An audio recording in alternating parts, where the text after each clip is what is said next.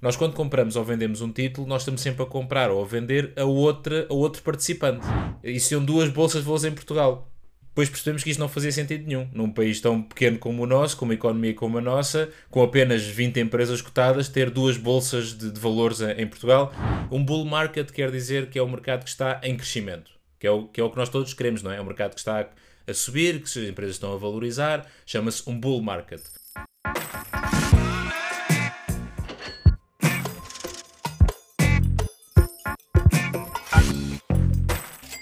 Olá pessoal, sejam muito bem-vindos a mais um episódio e o último da segunda temporada de Capital Talks. O meu nome é Sancho Sampaio. E eu sou o Sérgio Rodrigues. E hoje, no último episódio, vamos falar um bocado sobre a Bolsa de Valores. Bem, para começar, eu posso já arriscar dizer que uma das ruas mais conhecidas é a Wall Street e há uma razão muito simples para que isso aconteça, porque está lá um edifício que tem uma influência mundial na economia, não é? E Sérgio, consegues-nos explicar já a partir do que é que é esse edifício, o que é que as pessoas que vão lá para dentro fazem, o, qual é a importância desse edifício? Certo, bem, uh, Wall Street, apesar de chamar Street, não é, não é necessariamente uma rua, é mais uma zona. Digamos assim que o Wall Street é, é o distrito financeiro uh, norte-americano, em Nova York, e é onde se, onde se localiza este tal edifício que estás a falar, que é a New York Stock Exchange, ou seja, a Bolsa de Nova York. Um, e, e, o que é que se faz dentro da Bolsa de Nova York? Bem, em primeiro lugar, vamos explicar o que é que é uma Bolsa de Valores. O que é que ouve-se muito falar da Bolsa de Valores, mas um, a Bolsa não é mais do que um sítio físico ou não, no caso da New York Stock Exchange e outras é físico, onde se fazem um, todas as transações de ações entre, uh, ou de títulos de uma forma geral, entre os vários investidores, ou os fundos de investimento, os investidores particulares, os bancos, etc. Ou seja, é um local onde todos os investidores, independentemente da sua dimensão, se juntam para fazer estas transações financeiras. Um, e porquê é que é importante haver um sítio destes? Porque a Bolsa de Valores, nós quando compramos ou vendemos um título, nós estamos sempre a comprar ou a vender a, outra, a outro participante, ok? Nós quando compramos ações da empresa X, uh, nós não estamos realmente a comprar ações à empresa X, nós estamos a comprá-las a um outro investidor que já as tem e que as quer vender ok? E a Bolsa de Valores está aqui no meio para uh, intermediar estes, uh, estes negócios todos. Por isso, o que se faz lá dentro, dentro da, da New York Stock Exchange e dentro de qualquer outra bolsa mundial, uh, é exatamente isso: é ver esta ligação entre compradores e vendedores, fazer todos estes negócios um, ehm, e, e termos aqui um sítio onde tudo é centralizado, porque, como deves imaginar, se isto não fosse centralizado em algum sítio, seria completamente impossível uh, nós ligarmos a, a investidores norte-americanos, por exemplo, e conseguirmos fazer estas transações com eles. E então uh, as, as bolsas de valores fazem exatamente isso. Juntam ali os títulos, coordenam todas estas, uh, todas estas relações e servem como um ponto de ligação entre os, os vários intervenientes. é importante referir, eu já disse há pouco, mas acho que é, é, é mais importante agora esclarecer isso também, que é as próprias empresas que são cotadas em bolsa elas não estão fisicamente lá, ok? Porque elas não intervêm nestas interações. Uh, o que acontece é que uma empresa, quando entra uh, na bolsa, é o que se chama abrir o capital, uh, em inglês o IPO, Initial Public Offering, em português OPA, Oferta Pública de Aquisição, é, isto quer dizer que o capital de repente passa a ser, numa parte ou em todo, depois depende do negócio, passa a ser público, ou seja, passa a estar acessível para qualquer investidor comprar. Porque o que não faltam são empresas que têm capital totalmente privado e nós não conseguimos ir a uma bolsa de valores comprar ações dela porque ela não é cotada. A partir do momento em que ela passa a ser cotada, ela é cotada numa determinada bolsa e a partir daí é quando nós conseguimos fazer estas, estas transações. Uh, no caso da, da, da, Bolsa de Nova York, é sem dúvida e de longe o maior mercado uh, acionista mundial, é, é o sítio onde estão maiores empresas cotadas, onde se fazem mais transações uh, e daí ter, ter esta importância. Ok o qual é a diferença, e já que falas que a de Nova York é claramente a mais conhecida e a mais relevante, porque é que há várias ou qual é a diferença entre elas, o que é que diferencia, para além de estarem noutro país, o que é que as diferencia umas das outras? Bem, essencialmente é isso, ou seja, cada país pode haver, pode, e há seguramente exceções, mas, mas cada país tem a sua própria bolsa de valores onde as suas empresas nacionais estão cotadas. Atenção, que não quer dizer que uma empresa portuguesa não possa estar cotada em Nova York, por exemplo. Okay? Isto acontece e temos alguns, alguns casos. Uh, mas por norma o que acontece é que cada um, cada país tem a sua própria bolsa de valores e as empresas nacionais estão lá, estão lá cotadas. Por exemplo, em Portugal, um, uh, existe o que se chama Euronext. A Euronext é um mercado europeu Uh, e entretanto, até a Euronext juntou-se com a New York Stock Exchange, então é um mercado comum entre os, entre os dois continentes.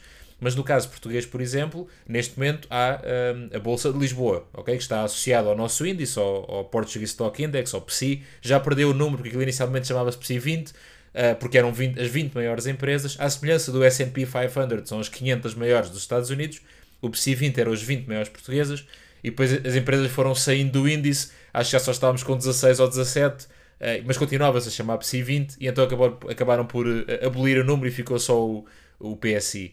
Eh, mas neste momento em Portugal nós temos a Bolsa em Lisboa. Mas houve, até há alguns anos atrás, e confesso que não, não sei precisar quanto, uma Bolsa de Valores do Porto. Existiam duas Bolsas de Valores em Portugal.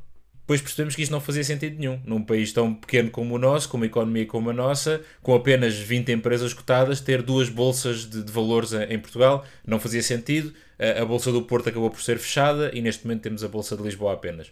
Por isso, o modo de funcionamento é o mesmo, a lógica é exatamente a mesma. Qual é o objetivo das bolsas de valores? Exatamente os mesmos. O que é que varia? As empresas que lá estão, que à partida serão as empresas daquele país, a quantidade de transações, obviamente, a moeda que é, em que os títulos são cotados, porque é a moeda do próprio país. Por isso, há estas diferenças de país para país, mas é apenas isso. O, o, funcionamento, a lógica, o objetivo é exatamente o mesmo em qualquer um dos países.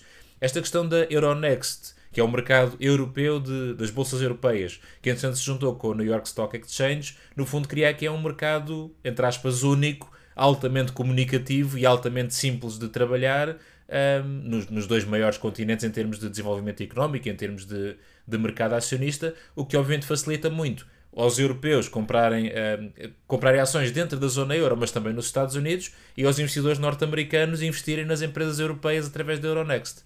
Um, por isso foi uma, foi uma das coisas boas que, que o mercado único europeu, uh, mercado económico, acabou por trazer também, foi a questão da Euronext e mais tarde esta ligação com a, com a New York Stock Exchange.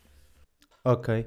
E se nós formos ver aqui numa perspectiva tanto uh, do investidor como das empresas, pode haver aqui uma diferença entre, entre as bolsas. Imaginamos que eu acredito muito na, na ascensão da economia da Alemanha. Uhum. Então, à partida, também vou acreditar que existem muitas empresas alemãs que vão prosperar. Então, aí se calhar faz sentido ir analisar a bolsa da Alemanha, porque estão lá várias empresas, não é? E o que é que faz, eh, e eu não sei se existe algum requisito, mas o que é que faz uma empresa para além de Claro, se uma empresa portuguesa for para, para um, Bolsa de Valores de Nova York, à partida terá mais pessoas a quererem investir. Uhum. E, mas a minha questão é: isso vai ajudar a valorizar a empresa?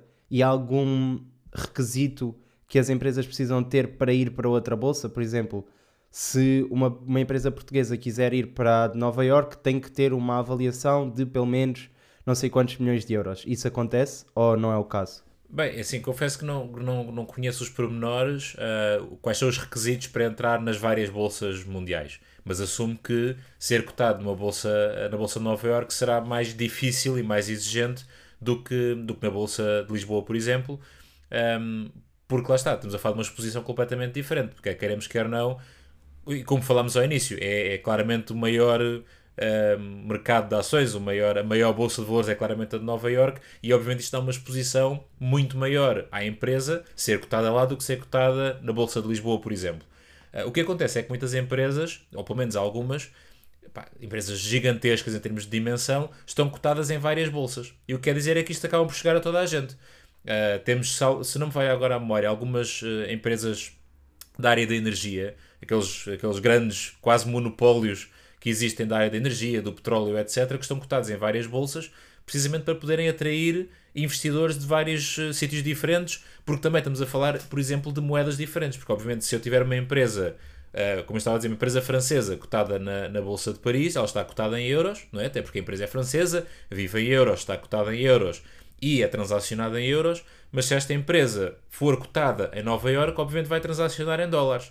E há depois também toda a parte cambial que para o pequeno investidor, se calhar é irrelevante e não faz eh, grande diferença eu estar a investir em dólares ou em euros, mas para os grandes investidores, para os fundos de investimento, pode ser vantajoso ou até quase obrigatório, dependendo das, de, das regras de funcionamento deles, investir, por exemplo, em dólares. E o que esta empresa consegue fazer, enquanto ela não fizesse esta mudança, entre aspas, não é bem uma mudança porque ela continua na, na bolsa original, mas enquanto ela não estivesse disponível na bolsa norte-americana, se calhar havia ali uma série de investidores que não poderiam investir nela ou que não iam investir nela. E isto é o que acontece. Ou seja, e, e o que é que vai acontecer? Vamos olhar e eles vão ter preços diferentes. Ela vai, a mesma empresa, que é exatamente a mesma, vende o mesmo, gasta o mesmo, tem os mesmos lucros, a empresa é a mesma. Mas ela na Bolsa de Paris vai ter um valor, na Bolsa de Nova Iorque vai ter outro. Porque depois, o que é que faz subir e, e descer os preços nas bolsas? É oferta-procura. Ou seja, quanto mais procura houver, quanto mais compradores houver, mais o preço sobe. Quanto mais oferta houver, quanto, quanto mais vendedores tivermos, mais o preço desce. O que quer dizer que se uma, uma mesma empresa estiver cotada em Paris e em Nova Iorque mas os investidores americanos que estão a investir em Nova York estiverem mais esperançosos, mais confiantes naquela empresa, o que vai acontecer é que o preço na Bolsa de Nova York vai subir mais do que o preço na Bolsa de, de Paris. Apesar da empresa ser exatamente o mesmo, é tudo uma questão de pontos de vista, digamos assim, de uh, estratégia, de opiniões dos investidores. E onde eles estiverem a colocar mais dinheiro, ela vai subir, apesar da empresa ser exatamente a mesma. O que é engraçado. Ela é a mesma empresa, tem os mesmos números e o facto de estar cotada em duas bolsas diferentes quer dizer que investidores diferentes vão olhar para aquilo de formas diferentes e a, bolsa, a, a, cotação daquela ação nas duas bolsas poderá ter um comportamento diferente. É raro, não vou dizer que não acontece, mas é, será muito, muito raro acontecer ela subir em Nova Iorque e descer em Paris, por exemplo. À partida, as coisas estão mais ou menos alinhadas. Mas subir muito mais numa do que noutra é perfeitamente possível porque os investidores estão mais de um lado do que estão do outro e os movimentos acabam por ser um, mais expressivos numa dessas bolsas.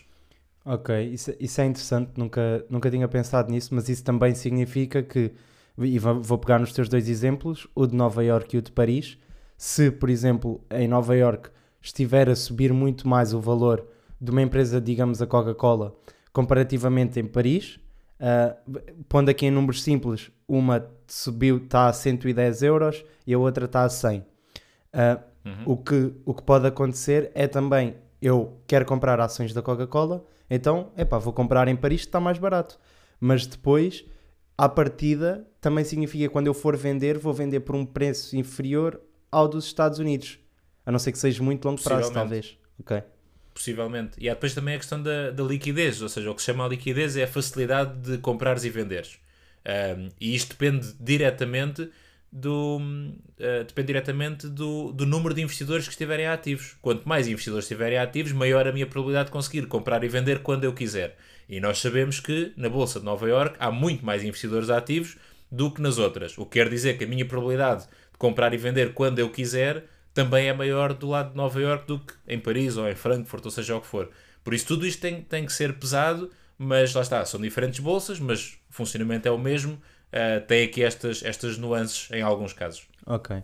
E agora que já sabemos um bocadinho melhor o que é que são estas bolsas de valor, qual é que é o, pa o papel das corretoras? Para que é que servem as corretoras? Sendo que na bolsa de valores é onde estão as empresas para nós negociarmos. Então, o qual é o papel da corretora no meio disto tudo? A, a corretora o que faz é um, juntar aqui vários investidores e aqui essencialmente pequenos investidores, porque lá está, grandes fundos de investimento têm uma pessoa do fundo direto, uma ou várias, uma equipa diretamente na bolsa a negociar uh, uh, as compras e as vendas para dentro do fundo. Uh, os pequenos investidores, quer dizer, nós, nós os dois não podemos entrar pela bolsa de Nova Iorque adentro e começar também a, lá aos gritos e a mandar papéis. Não é assim que funciona. As corretoras o que fazem é, é esta intermediação entre as bolsas e os maioritariamente os pequenos investidores, ok? Porque como eu disse, os grandes investidores têm uma representação direta e conseguem fazer essas transações diretas, os pequenos investidores não, e então as corretoras estão aqui no meio. Ou seja, eu chego à minha corretora e digo quero comprar 10 ações da Coca-Cola e a corretora é que faz a ligação à bolsa a dizer que, que quer comprar as 10. E, a corretora, no fundo, é quem uh, guarda os títulos, digamos assim. Ou seja, quem está realmente a comprar no, no, no sentido uh, prático da palavra, é a corretora e não eu. Depois a corretora é que está ali no meio e sabe que comprou 10 ações da Coca-Cola que são minhas. Mas na verdade, quem comprou foi a corretora e não eu. Ok? Uh, é este o papel, é estar aqui no meio porque obviamente não, não é possível todos nós individualmente irmos diretamente a cada uma das bolsas comprar o que queremos. A corretora está aqui a perceber, ok, o que é que nós queremos comprar, negocia, compra ou vende, ou seja, o que for, e guarda, ela, ela é que tem realmente a propriedade daqueles títulos, mas, e isto assumindo que é uma corretora uh, devidamente legal e que seja uh, auditada e que obviamente uma coisa bem feita, não é um esquema financeiro qualquer, esta corretora depois sabe exatamente que apesar de ter todas aquele, todos aqueles milhões de participações, ela sabe exatamente que aquelas 10 ações da Coca-Cola são minhas e que eventualmente quando eu um dia chegar lá e carregar no botão dizer vender e elas as venderem, o dinheiro vai vir para mim. É este o papel da corretora, é agir como intermediário entre os investidores e as diferentes bolsas, porque lá está, uma, uma corretora um, à partida consegue estar ligada a várias bolsas, a Nova York, Lisboa, Paris, Frankfurt, uh, tudo isso, para conseguir comprar uh, aquilo que tu queres.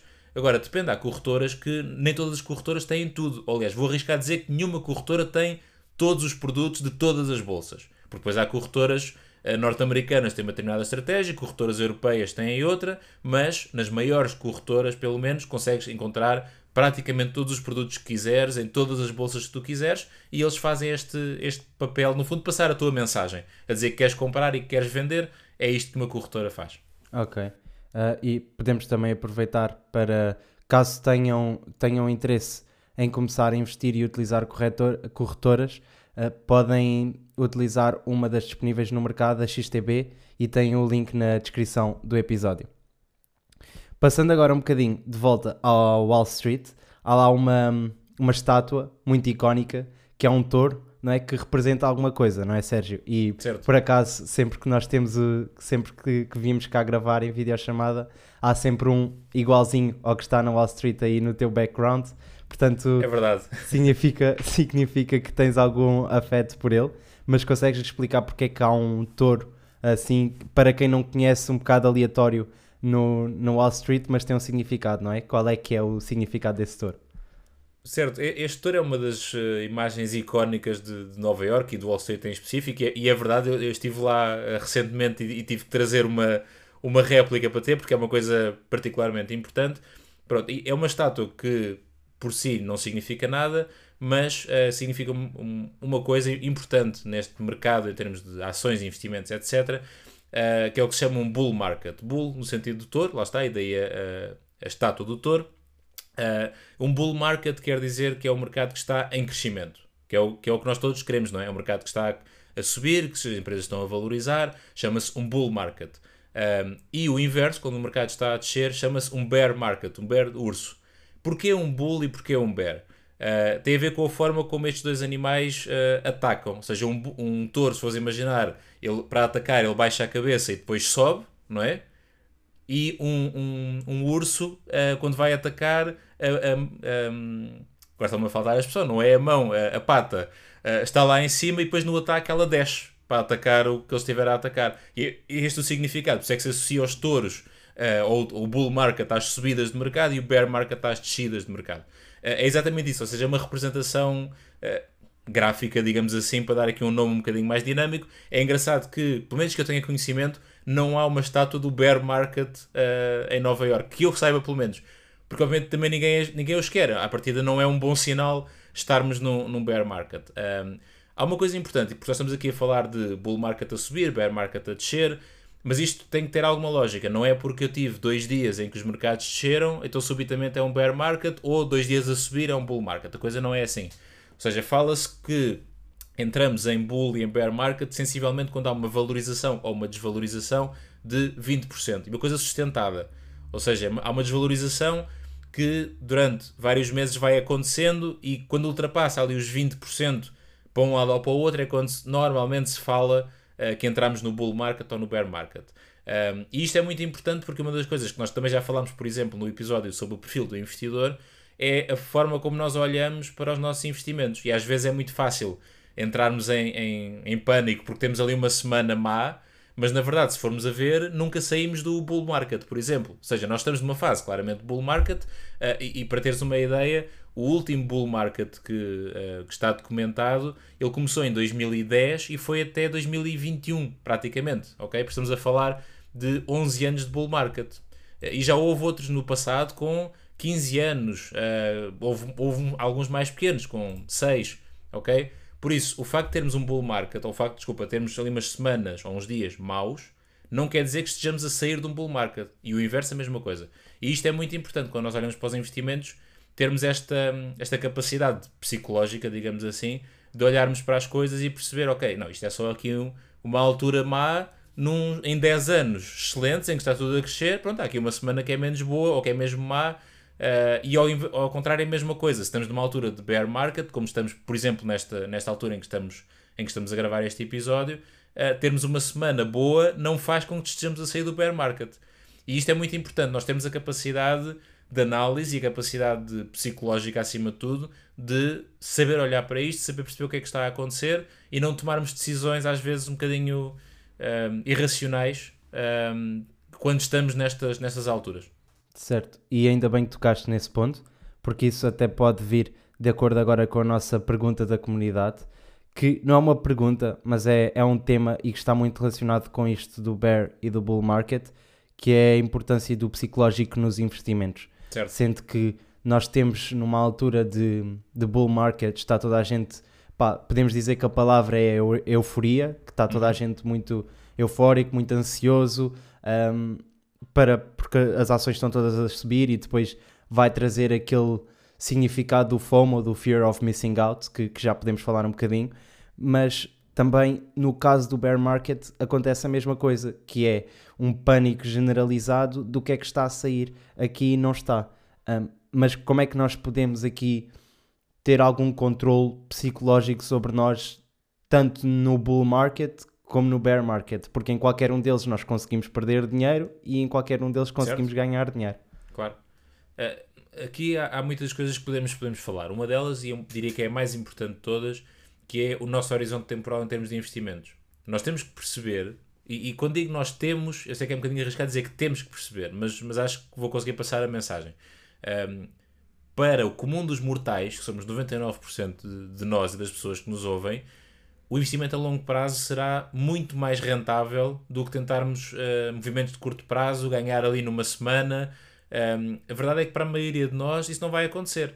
Mas está acessível para a maioria de nós, para não dizer para todos, uh, realmente conseguir boas rentabilidades se fizermos os nossos investimentos a longo prazo. E os nossos investimentos a longo prazo, eu quando digo longo prazo estou a falar de 20 anos, 30 anos, em que vamos apanhar, durante estes 20 ou 30 anos, de certeza absoluta, pá, um ou dois bear markets pelo meio.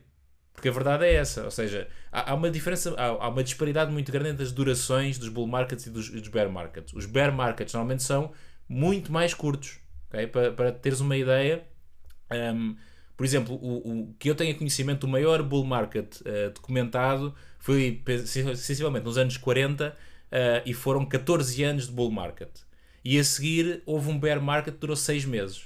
E a seguir houve um bull market de 15 anos e a seguir houve outro bear market de alguns meses, ok? Por isso, isto acontece e vai sempre acontecer. E este ano, por exemplo, estamos num bear market desde. Eh, aliás, começou a descer em fevereiro, lá está aquilo que estávamos a falar. Começou a descer ali na altura da, primeira invasão da Ucrânia, por isso fevereiro, março. Mas nessa altura não se podia falar em bear market, que podia ser uma coisa que tivesse passado temporariamente e nós iríamos retomar o ciclo que tínhamos de crescimento. Aliás, um, bom, um melhor exemplo ainda, porque isto já passou, por isso já conseguimos falar dos números exatamente que aconteceram. Quando foi o início do Covid, uh, março de 2020, o início do Covid, vamos chamar para o mundo ocidental, não é? percebemos que na China já estava a acontecer há alguns meses, mas quando percebemos no mundo ocidental que isto poderia ser um problema, foi essencialmente em março de 2020, o famoso S&P 500 desvalorizou quase 30% num mês. O que pensamos, estamos há bocadinho estávamos a falar que um bear market são 20%, aqui foi 30%, mas não é um bear market, porque ao final deste mês ele desvalorizou estes 30% de repente e a seguir começou a valorizar outra vez e quando chegámos a outubro, sensivelmente, já estávamos nos valores de março, antes da queda. Por isso, aquele mês com menos 30% não é um bear market, ok? Um, uma, um, um mês específico não faz um bear market. Por isso, se nós olharmos a longo prazo, investimos a longo prazo, vamos sempre apanhar vários bull markets e vários bear markets. O que é que sabemos? Sabemos é que no final das contas compensa bastante ficar lá no, no mercado. Sabemos que os bear markets são sempre muito mais curtos e que as desvalorizações, por muito grandes que sejam, serão sempre compensadas rapidamente no bull market seguinte, porque vai sempre existir. A verdade é essa. Porque isto volta sempre à, questão da expectativa dos investidores. Uh, e, e, nesta questão, o, Warren Buffett tem uma, uma expressão muito conhecida e para mim pá, muito certa, que é o ser medroso quando os outros são gananciosos e ser ganancioso quando os outros são medrosos. Que é exatamente isto. O que é que acontece? No bull market é fácil ganhar dinheiro, porque tudo, entre aspas, com, com grandes aspas, mas pronto, tudo sobe, toda a gente está a ganhar dinheiro e rentabilizar, e então toda a gente, a ganância entra em ação, e aquilo um dia, nós sabemos que um dia vai, vai quebrar. E então temos de ter algum receio quando está, uh, quando o carteiro, quando o senhor do café começa a falar de ações, epá, e comprou ações e está a ganhar dinheiro com ações, se calhar estamos a chegar ali ao limite, com o maior dos respeitos por carteiros e senhores do café, obviamente, mas quando é assim tão fácil, toda a gente mete dinheiro em qualquer lado e ganha, é a altura, segundo Warren Buffett, começarmos a ser medrosos com o que está a acontecer. Depois, o que é que, que, um dia vai arrebentar, vai por aí abaixo, toda a gente está com medo, aquilo vem cada vez mais abaixo e é nessa altura que nós devemos ser gananciosos, porque as coisas estão muito mais baratas. Lá está, quem teve a sorte de comprar, uh, comprar ações ou investir no S&P 500, por exemplo, ali em abril, depois daquela quebra, de abril de 2020, depois daquela tal quebra dos 30%, não é? Até ao final do ano, se mantiver o, o, o investimento, valorizou 30 e tal ou quase 40% num espaço de 8 meses. Simplesmente porque teve, a, vou-lhe chamar a ganância ou coragem, de quando meio mundo achava que, que isto ia ser uma desgraça e que era o fim do mundo e não sei o quê, colocar dinheiro lá e valorizou 40% em 9 meses ou algo do género. Esta é, esta é a mensagem. Isto é o psicológico sempre. É nós olharmos sempre a longo prazo, mesmo que haja estas quebras que vão haver sempre aguentarmos, continuarmos a reforçar a, a, nossa estratégia, continuarmos a reforçar os nossos investimentos, aproveitar estas quebras de mercado, porque uma coisa eh, importante, e utilizando o mesmo exemplo do início do Covid, quem tinha uh, ações de empresa X, não é? na altura, e elas caíram 30%, essa mesma empresa, não, num, do mês para o outro, não vendeu menos 30%, não teve menos 30% de lucros, não teve mais 30% de custos, a empresa é exatamente a mesma. Foi apenas e só uma expectativa de investimento. Ora, se a empresa é a mesma e eu a posso comprar agora com 30% de desconto em relação ao que estava, pá, claro que eu, que eu vou fazer isso. Mas para isto, a parte psicológica é, é importante. Nós, nós, nós temos a, o estômago de comprar quando estamos a perder. E aquilo está a baixar e nós, acreditamos no investimento, compramos mais ainda. Na crença, e, e obviamente não é só uma crença, não é? Mas um, na expectativa que isto depois, quando subir, nós compramos muito mais barato e vamos conseguir multiplicar e rentabilizar muito mais o que temos. Tudo isto é psicológico. E enquanto não, enquanto não tivermos isto bem metido na cabeça, eh, uma recomendação minha, se calhar não, é, não estamos na altura ainda de nos meter nesta, nesta vida dos investimentos. Temos que ter esta parte muito bem preparada e muito bem na nossa cabeça antes de darmos esse passo. Uhum. E falaste só aí de dois pontos que eu queria ressaltar, que é uh, aqueles 30% que o S&P 500 desceu num mês, um, é, é para muitos considerado só uma época especial de desconto, não é? Quando, exato. quando é, ainda é não é um bear Friday. market, é, é um, Black, Black Friday, Friday. mais prolongado. exato, exato. exato. E depois, sobre essa vertente de nós conseguirmos comprar num, num bear market, comprar algumas empresas que, que nós acreditamos e que têm potencial e que depois podem valorizar mais, ou seja, estarmos a uhum. comprar abaixo do valor real delas, uh, é, é importante nós conseguirmos analisar bem o que é que é uma empresa que hum, tem potencial, mas está a ser afetada por este bear market e efetivamente certo. empresas que estão a sofrer e que se calhar não vão conseguir claro. aguentar. Portanto, mesmo num bear market, não significa que nós podemos comprar qualquer coisa porque vai valorizar sempre. E, claro, claro que sim. E agora, esta, esta parte que nós iremos entrar um bocadinho mais em detalhe vai ser exclusivamente para, o, para os nossos patronos e vamos abordar aqui mais um sentido de como é que nós podemos analisar uma empresa, quais são as empresas que fazem sentido num bull market e quais são as empresas que fazem sentido num bear market.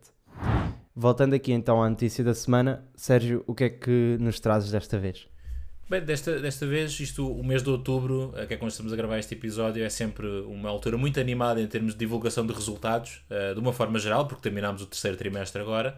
Um, e, e, no Daily fala-se do caso de EDP Renováveis, que teve uh, um lucro de mais de 400 milhões de euros, do Banco Santander Portugal, praticamente também com um resultado líquido muito perto dos 400 milhões.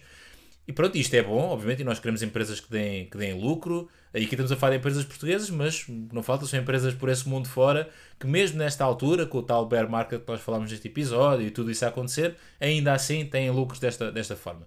Isto é bom, mas o que é que eu queria abordar aqui?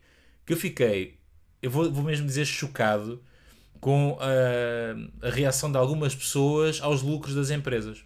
Porque nesta altura, a Galp, por exemplo, também anunciou um aumento de lucros, etc. E eu fiquei chocado, fiquei chocado, mas ao mesmo tempo uh, foi para mim muito óbvio que isto acontece, lá está, porque as pessoas não percebem destes assuntos, não, a literacia financeira. Nós estamos a fazer este trabalho aqui uh, nestes episódios todos e no daily e tudo isso, porque claramente as pessoas têm que ver isto de uma forma diferente. Um, as pessoas criticaram o aumento de lucros destas empresas em relação ao ano passado. Muitas delas aumentaram. Uh, o primeiro exemplo mais óbvio foi a Galp. A Galp cresceu 80%, salvo erro, os lucros em relação ao ano passado, mais coisa, menos coisa, se não me falha a memória. O que é que as pessoas dizem? E quando digo pessoas, é nas redes sociais, uh, alguns telejornais também fizeram isso. A crítica que é como é que é possível? Só querem ganhar dinheiro porque os combustíveis estão mais caros, porque a eletricidade está mais cara e estão a ganhar dinheiro na nossa conta. Partidos políticos fizeram este discurso e não são capazes de perceber que cresceu muito porque o ano passado foi terrível. Porque a verdade é que se tivesse. E depois fomos a olhar, a, comparado a 2019, que é o último ano pré-pandemia, está praticamente igual. Ou seja, isto é uma questão matemática. Cresceu muito porque também decresceu muito durante 2020 e 2021. E agora que está a voltar à normalidade, se tu comparares ao último ano, é um crescimento enorme. Mas se comparares ao que era antes da pandemia, é um crescimento normal. Até em alguns casos, praticamente nenhum. E eu, o que me preocupou foi um, a dificuldade das pessoas perceberem isto. Que não, a empresa não, não, não está a ir ao bolso e cresceu mais 80% em lucros, porque, e é por isso, ou seja, não cresceu no lucro porque não está a vender mais. Não, não, simplesmente teve dois anos, simplesmente, eh, com grandes aspas, dois anos muito maus em termos de negócio, mas aí também ninguém disse, ninguém os apoiou, não é? Os lucros descem 50% e ninguém os defende. Uh, agora simplesmente estamos a voltar à normalidade, e ainda bem para todos, mas a abordagem que se tem é estão-nos a ir ao bolso e é por isso que têm muito, muito lucro. E eu fiquei muito preocupado, mas de certa forma não, não, não surpreendido por haver esta reação, e isto mostra claramente, e não é só no, nas redes sociais, mas na comunicação social, nos em alguns partidos políticos, este discurso e o querer. Um, pá, vou, vou mesmo dizer querer enganar a forma como isto é dito, porque isto não, não faz sentido olhar para isto desta forma. Por isso, fiquei, quando vi aquilo, pensei, ok, claramente este trabalho que nós fazemos aqui no meu capital, uh, no Capital Talks, realmente é muito importante para que as pessoas consigam ver um bocadinho mais além e conseguirem perceber que as coisas não são assim tão uh, simples como às vezes parecem e que temos que ter um bocadinho mais uh, conhecimento e ir mais ao fundo destas questões para conseguirmos evoluir e conseguirmos perceber que temos que ter empresas rentáveis, temos que ter empresas que dão lucro porque são elas que nos dão trabalho, são elas que nos colocam os produtos nos supermercados e nas nossas casas. As empresas têm que ter lucro e têm que crescer. E não há mal nenhum nisso. Isto, isto gera muitos impostos para o Estado também. E os impostos depois nos pagam os Serviços Nacionais de Saúde e as estradas e tudo isso. Claramente ainda temos muito caminho em termos de literacia financeira e económica para fazer, uh, mas esta, estas notícias só vieram uh, comprovar que realmente ainda há muito caminho para fazer nessa, nessa matéria. Uhum. Ok, é interessante uh, teres trazido esse ponto. Eu não percebo qual, qual era a parte má de, das empresas uh, ganharem, um, empresas portuguesas né, crescerem, porque isso é bom para toda a economia. Né? Certo. Né? Um, à partida.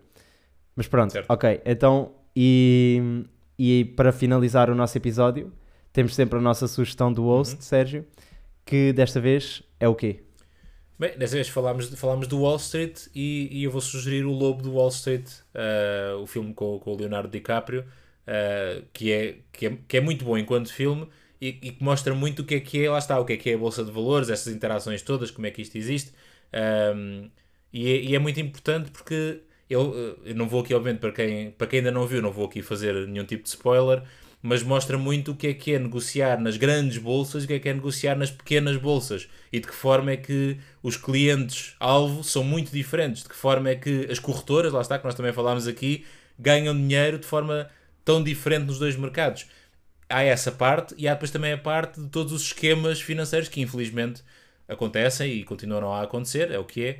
Uh, mas tudo isto, ou seja, é um filme, pronto, é entretenimento puro, mas uh, que pode ajudar também a, a, perceber um pouco mais sobre este, sobre este mundo, uh, como é que isto tudo funciona, os impactos que isto tem e como é que funciona um bocadinho atrás dos bastidores, porque isto é, é baseado numa história, numa história verídica do Jordan Belfort, que esteve preso por um, um esquema financeiro. Um, e é muito importante para perceber aqui os, os bastidores da bolsa de valores e do mundo dos investimentos e às vezes as coisas menos boas que lá, lá acontecem, mas para nos dar esse aviso e para estarmos atentos, lá está, quando algo for demasiado bom para ser verdade, provavelmente é mentira. E acho que pode ser aqui uma forma interessante de, de ocupar aqui umas eh, duas horas e qualquer coisa do filme uh, a aprender mais um bocadinho sobre isto.